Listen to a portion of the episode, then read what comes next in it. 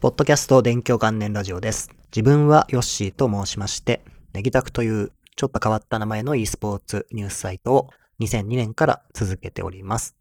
今回は動画企画に出演したお話をしようと思います。どういう動画かと言いますと、プロ e スポーツチームジュピターのラズさんを紹介する動画企画があったのですが、そちらに出演してコメントをさせていただきました。この動画は Jupyter の YouTube チャンネルにて公開されてまして、タイトルが Logical G Presents Player Profile Raz Absolute Jupyter というものです。概要欄の方にも後で概要欄の方に貼っておきますので、ぜひご覧いただければと思います。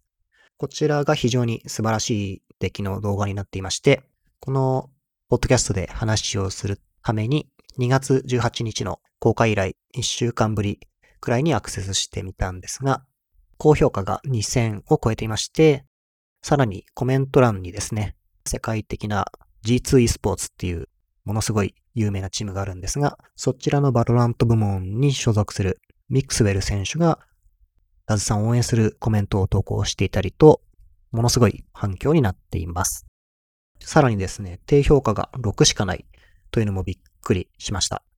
YouTube ってどんな良い動画でもこう嫌がらせみたいに低評価を押す人がいるんですが、高評価が2000あって低評価が6しかないというのはかなり少ないと思いますので、これはですね、いかにこの動画の内容が良いものだったかということの表れかなと思います。動画の内容について簡単に紹介しますと、 JUPITER の VALORANT 部門、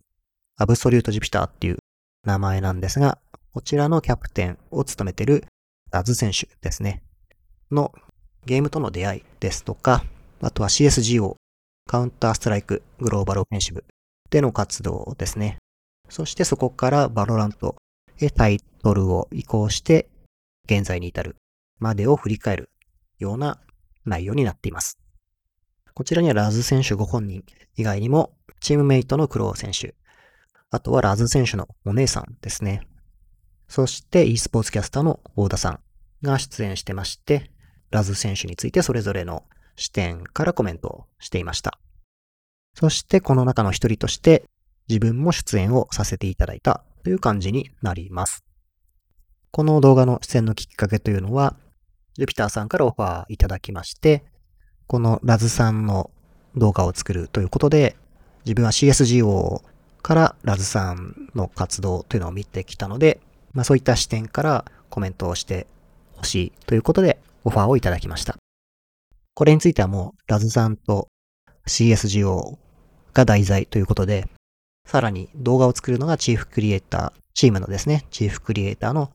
石垣さんということで、もうこれは断る理由は何一つないということで、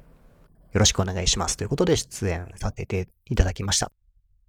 ちなみに石垣さんというのは、このポッドキャストをずっと聞いてくれてる方だと名前思い、名前が思い浮かぶかもしれませんが、先日 e スポーツマウス次元 NP01G のスペシャルエディションのプレゼント企画をやったんですが、そちらにも応募してくださって当選された方でもあります。で、こういう動画企画ですね。で、単独でコメントを取って自分も撮影されてっていうのは今までやったことが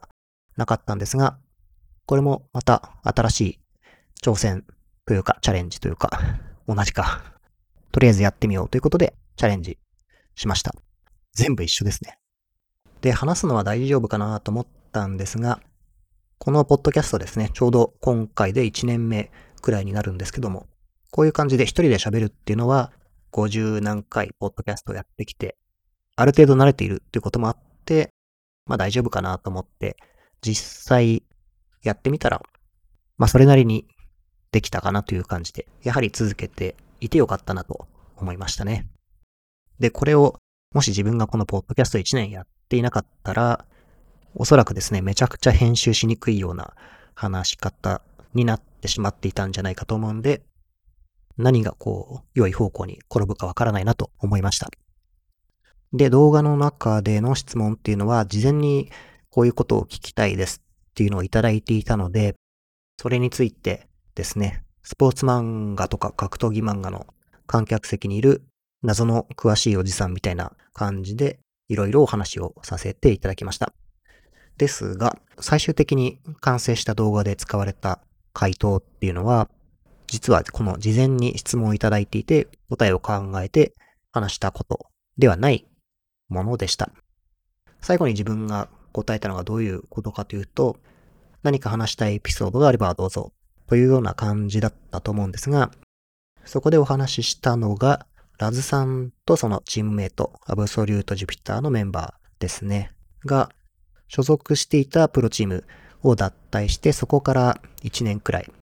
チームにも加入してないし、スポンサーもいないというような状態で、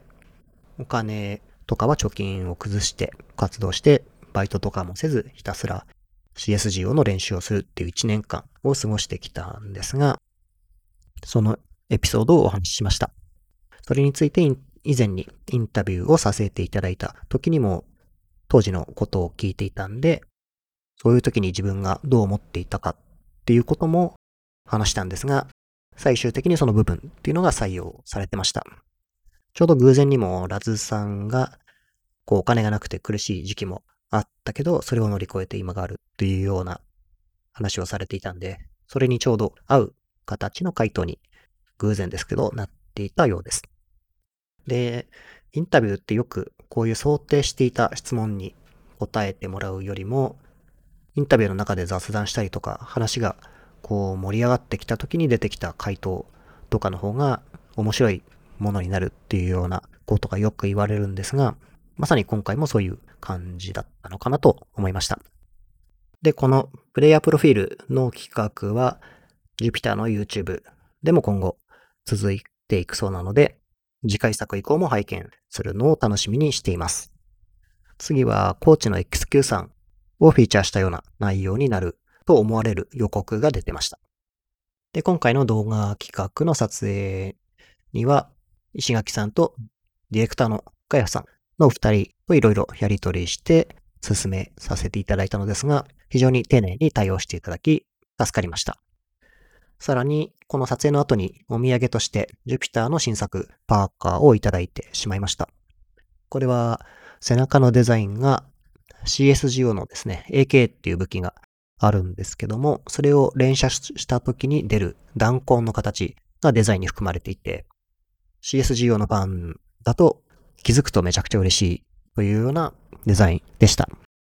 で、このパーカーの紹介記事を作ったら、やはり好きな人には嬉しいデザインということで、SNS でも欲しいっていうようなコメントがついたりとかして、記事書いた甲斐があってよかったなと思いました。で、これが売れ行きに良い形で影響していたら良いなと思うんですが、今度お会いした時に売れ行きがどうだったか聞いてみたいと思います。という感じの今回のポッドキャストでした。ちょうど初めて本当に1年経ちまして、今後も可能な限りは続けていこうと思っていますので、よろしくお願いいたします。ということで、今ですね、聞いていただいておりますプラットフォームでフォローやチャンネル登録をしていただくと、次回更新の際に通知が届きますので、ぜひよろしくお願いいたします。あとは Twitter アカウントで勉強元年ラジオというものがあるんですが、そちらでも更新の際にお知らせのツイートをしていますので、ぜひよろしくお願いします。あと、感想ツイートしていただける際には、